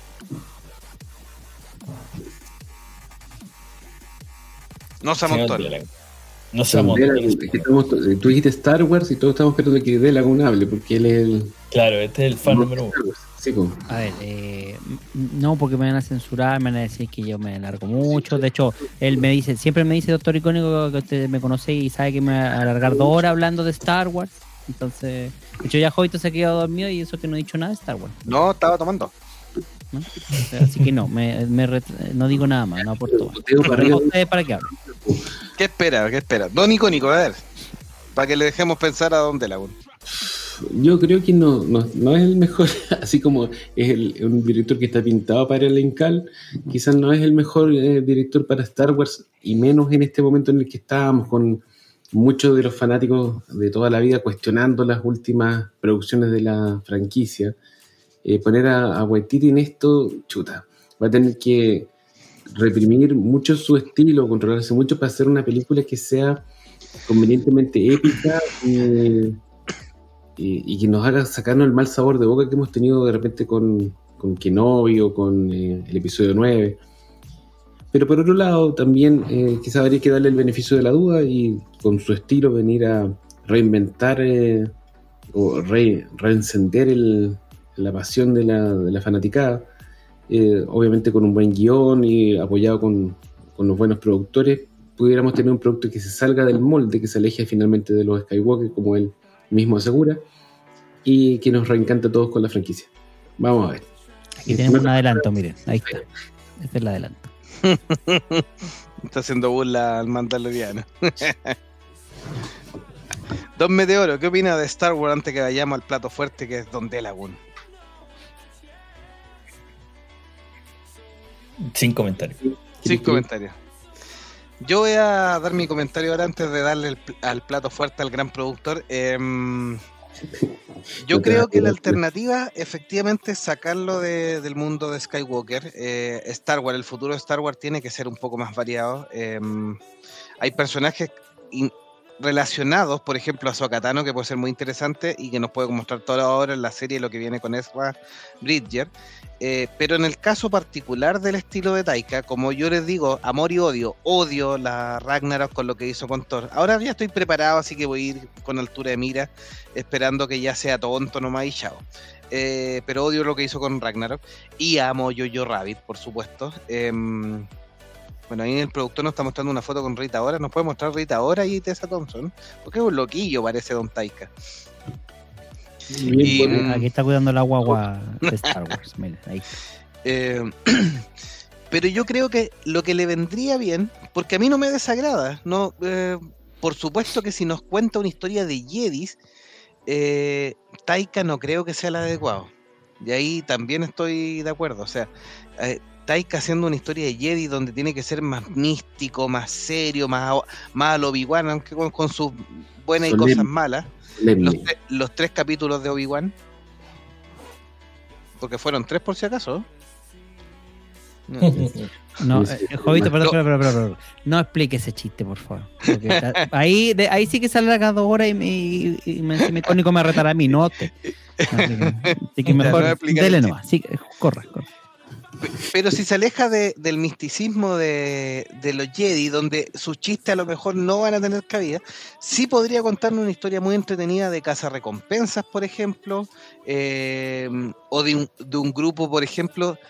¿Por qué no volver a utilizar a Temuera Morrison como uno de los clones?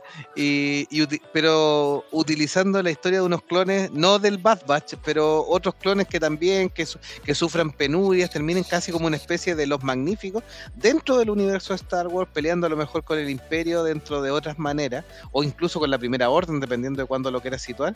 Eh, yo creo que por ahí puede tener cierta más fortuna, donde eh, quizás podría ser interesante ver una comedia en el universo de Star Wars, o una comedia de acción, como dijo Don Icónico respecto a Thor Ragnarok, pero dejando de lado el tema del misticismo de la fuerza, porque ahí creo que sí sería sería ilógico y que generaría más inconvenientes.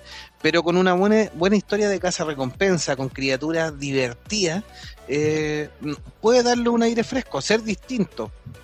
Así que ahí, ahí le tengo un poco más de fe. Ahora, si me vas a meter un Jedi, eh, un Jedi payaso, eh, no sé.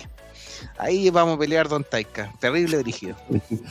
Oye, la, como tú dijiste antes, Kathleen Kennedy, aparentemente la película que le tiene más ficha es la de White Kitty dentro del universo Star Wars, porque las otras como que le ido quitando el piso a la de Ryan Johnson, a la de mm, esta niña de La Mujer Maravilla, ¿cómo se llama? Previamente. Patty Patty Jenkins. La de Patty Jenkins, como que le ha ido quitando la fecha de estreno, como que se ha ido diluyendo esos proyectos, pero ella le pone la fecha al proyecto de Waititi. Pero el mismo Waititi dijo hace poco en una entrevista que ni él estaba seguro que la película se la fueran a aprobar. O sea, imagínate cómo será de distinta y transgresora la idea que está, que está presentando. Así que, si va a salir esta película, preparemos porque va a ser muy distinta. Ahí está, esta es la, la escena primordial, primera escena de la película. Ahí está. Ya, Ya. ya. Mira, Misa. Misa, ya, ya. Mira, se ríen, se ri- putean por Jar Jar, pero viendo lo que hicieron con las tres últimas películas, no ha envejecido tan mal el personaje, digámosle. No ha envejecido tan mal. No, así penca. No, que es bodrio, es un bodrio Es un- personaje. es sí, un no sé bodrio de, de personaje mierda. estaba pensando. George Lucas cuando hizo esta boasofia. En hacer el, en hacerle un personaje para el hijo, donde como ser, ser- El hijo de un retrasado, entonces, porque esta weá ni, no, no, no Sí, clasificaba sí, ni para sí, Plaza. Sésamo. ¿Su opinión, Don Delagun, ya la pensó con respecto a la posible película de Taika o no, o no se, la- se va a guardar su opinión? Mira, No lo vamos a censurar, lo queremos escuchar. ¿se quiere Pero acostar no- temprano, doctor Icónico o no? No te la di. No, me estoy preguntando, ¿se quiere acostar No, pero temprano no? dele la versión No reducida, Don Icónico. No, está bien. Eh, lea, lea el chat, doctor Icónico, primero. Lea el chat.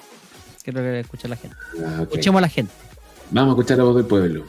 Ángel Araneda nos decía, Free Guy es de esas pelis para apagar la mente un rato. Sí, bueno, puede ser, sí, está bien.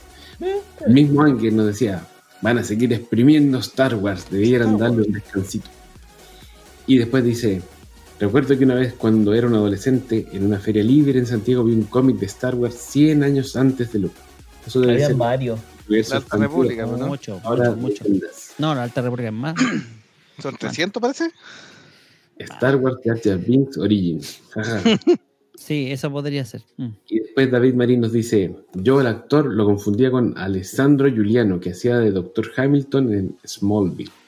Ahí ustedes tienen que opinar porque esa cuestión no la vi. No Esa recuerdo. Está hablando de, de Taika. Sí, Taika tiene un clon. Hay un actor que es exactamente igual y yo también. Me pasa, me pasó que lo confundí N. N, N. No me acordaba que se llama Alexandro Giuliano, pero sí, don. Alessandro Con- Giuliani. Sí, don. Giuliani. Oye, igual. Sí, A ver si el señor productor puede poner una imagen para los Sí, que ahí estoy buscando, justo encontré una que, que creo que sí hace justicia a lo que están Sa- diciendo. sale, eh, sale también en Sabrina, la, de. Netflix, Ahí la también, Sabrina ahí, Oscura. Puse la, la Se galería de imágenes. de- caleta, Sí, yo más de es un alguna vez hermano. lo... sí. Ahí me en esa Es un ahí, hermano perdido, sí. Con hermano perdido, sí. Sí, efectivamente. Ahí obviamente no, no en todas las películas, porque en una que aparece más gordito, pero Aquí, mira, mira, aquí por ejemplo. Mira, ahí tiene una Tessa Thompson y una Rita ahora. Ah, sí. Anda por ahí. ¿Ustedes ¿Se acuerdan? No sé si ustedes vieron cómo conocí a tu madre. ¿Sí? La original. Tenían una, sí, pues la obvio, la única. Aquí Los está el de Elvis y es El como eso te iba a decir. Lo- Los episodios de los Doppelganger es buenísimo en ese- una teoría que todos nosotros en el mundo tenemos una copia, un doppelganger. un doppelganger. Una vez me mandaron una foto de un gallo trabajando en un hospital que yo mismo pensé que era yo. Y no era yo. Era mi doppelganger. Así que sí, real la teoría. ¿Dónde estará el doppelganger de Meteoro? Esa sería una interesante pregunta. Lo voy a ir a buscar ahí a, a la Alemania o al, a- o al sur o al sur de que- Estados Unidos. Lo único que no entiendo es esto, ¿por qué aparece esta foto? No sé. Pues, bueno, a lo mejor le pone la voz. Eso, Taika o voz. el, o el Giuliani le Ya, pone la voz a algún personaje, sí. de Super Monstruo, claro, de la serie Sí. de Netflix. Super Monstruo, ya. Separado al nacer nos pone Ángela Aranea, sí, efectivamente. Oh, perdón. Y sí, yo también lo confundí. Eh, se me había olvidado ese dato freak. Muy buena, muy gracias, don, don David. Eh, don David Marín. ¿Sabéis que cuando, cuando yo me acordaba de Taika, siempre me acordaba de ese dato freak que tenía este, este doppelganger, este gallo que se parecía a Caleta? Y cuando armamos esta, este capítulo, se me olvidó ponerlo. Así que gracias por, por recordarlo, porque no me lo hubiera perdonado que se me El olvidara. El doppelganger, claro. Pero ojo. ah. Meteoro Steam Curry joven. Steve Curry, ¿sabes? El A ver, a ver, a El ver. A ver, exploremos, explo- vámonos por esa línea. Busca eh, Rocky Sí, sí, Horror Show. Ahí está, hoy día, como Sí. está medio. Como está. Más- Rocky. Espérate, aquí una, una foto más o menos eh, va a ser chiquitita. También mi no, pobre angelito parte 2 también lo encontré. Ah, también, sí. Aquí- aquí Eh, ahí es como el tipo del hotel, parece. Sí, era como eh. el recepcionista del hotel. Ahí falta la. No, eh, claro. Privado, mira. Estáis mandando. No, esta foto, esta foto, esta foto, aquí sí que hace justicia. Aquí se justicia. Esta es la típica hora del podcast en que nos desfas- nos- Ahí sí, weón. Mira, ahí está, es igual a meter, ahí sí es igual a meter. Sobre todo en el peinado, weón. exactamente igual. Oye, de verdad, se parece, por Dios. Se parece, sí, espérate. Meteoro es doppelganger. Pero sé si si la- Hollywood, weón, siempre fue mi, mi meta. No, no, no, Debía haber sido actor, weón. No, no hay cómo, no, no, cómo, no, no, no puedo ponerla ahí, ahí, es que ahí reajustando las cámaras, pero tratando de ajustar el layout a ver si me da para ¿Eh? Meteoro. No, porque ahí estoy yo. Eh. A ver, ¿cómo, cómo está puesto en la foto? A ver, ya, ya, ya, ahora me voy a poner. ya, Intenta ahora- verte ahora todo igual así. me voy a poner igual, así, con- cara mirando hacia el horizonte. Eso. Los gringos les gusta poner esa cara así mirando a la nada. Sí. No, para irme harto gay, tu cara. de Harto gay. la. Ah, ya, espérate, el- a ver la que mandó icónico por acá, a ver. Espérense, ya. Pero No revisé la que mandó icónico. Ah, a ver. A Generalmente- ver. más. Ahí va. Ahí está, ahí está. Bueno, ¿les parece que vamos cerrando este. Vamos cerrando este especial de Taika. Sí. Eh, quisimos rescatar a un tremendo cineasta, eh, joven, porque es jovencísimo Don, don Taika, eh, y que ha hecho bastantes cosas. Un poco de amor y odio, porque yo odio Ragnarok, pero, pero en general eh, es un tipo súper interesante que ha sabido eh, entregarnos eh, comedias muy bien logradas, muy bien guionizadas, como el caso de Jojo Rabbit o lo que hacemos en la sombra. Así que no sé cómo le pusieron los- los españoles a lo que hacemos en la sombra. Debe ser A algo todo así como- gas. Gas. A todo gas con- a todo gas con fantasma. oh, documental de vampiros. eh. No, un abrazo a los amigos españoles, no sé si es un chistecito no. Eh, Pero eh, quisimos traerle este, este tipo con el estreno, obviamente, de eh, Thor 4, Amor y Trueno, obviamente. Así que. eh, y quisimos revisar la historia del, del director de esta, de esta cinta y de lo que viene, porque obviamente para los, los que somos fanáticos del mundo de los cómics, de la cultura pop, obviamente, eh, lo que promete en relación a- al Incal, en relación a una película de Star Wars, eh, era importante saber en qué estaba este joven. Joven, joven, joven. Mira, respondiendo a tu pregunta, en España se llama Lo que hacemos en las sombras. Así que nos decimos. Ah, ahí, ahí, ahí, ahí una buena traducción. Una buena traducción. Así que eso. Eh, yo creo que es uno de los cineastas más interesantes contemporáneos. Eh, no porque todas sus películas sean súper buenas, sino que porque todas sus películas son distintas. Y eso se agradece, que haya un cineasta que le den eh, recursos y franquicias importantes para hacer cosas distintas. Es un tesoro en este mundo de tanta uniformidad y de tantos ejecutivos y juntas de accionistas que toman decisiones. Así que si bien estoy de acuerdo que de repente se puede caer, eh, muchas veces nos sorprende gratamente con las vueltas de tuerca que le da a la franquicia, así que ojalá que tengamos eh, Taika Waititi para rato. Sí. La serie que hacemos en la sombra está en, al parecer está en Star Plus, al parecer. Así que para los que quieran buscarla, la, la serie, la película me imagino que probablemente también. Eso, pues, palabra de, de Palabra despedida. de cierre. Un, Un gran abrazo, gracias a todos por acompañarnos y ha sido un tremendo episodio de Monjes Fanáticos. Fanáticos, fanáticos, fanáticos. Nos vemos. Sí, tenemos que agradecer a todos nuestros eh, quienes nos siguen por todas nuestras plataformas. Dos cosas. Primero, estamos con el 50 aniversario de Atari. Así que lo más seguro que algo tenemos que hacer, porque todo, aquí todos nos partimos nuestra vida de ñoños con un Atari, por lo menos aquí en Chile fue una tradición, casi que todos parten con Atari. Y lo otro, eh, vi Morbius, la vi hoy día incluso antes de partir, antes de conectarme con ustedes, eh, y sí, es una plasta. No la Por eso estabas pálido. Sí, es una plasta, es que es una plasta. Pero debo, debo decir que hubo partes que no me aburrieron tanto. Pero igual fue como que cuac. Dije, "Ya, Con razón dijeron que era mala. Es mala. Es malo. ¿Para qué estamos con Es mala. Eso. Así es. Bueno, nos escuchamos y nos vemos en un próximo episodio de Monjes Fanáticos. Adiós. Chao, chao. Gracias por sus comentarios a todos los que votaron en el chat, a David, a Luis, a Cita Bere, Ángel, Anger, a Julián, a Hawkmaniac, a Dr. Julius, a Ranger Grayson. Luis Hernández, a la gran. Pere, por supuesto. a nuestros Adiós. fans. Gracias, gracias, Patreon, queridos. Sin A todos ustedes no podemos. A transmitir a Benítez, este. a David Marín, todos. Un abrazo. Adiós. sí. Dios, cerrando esto.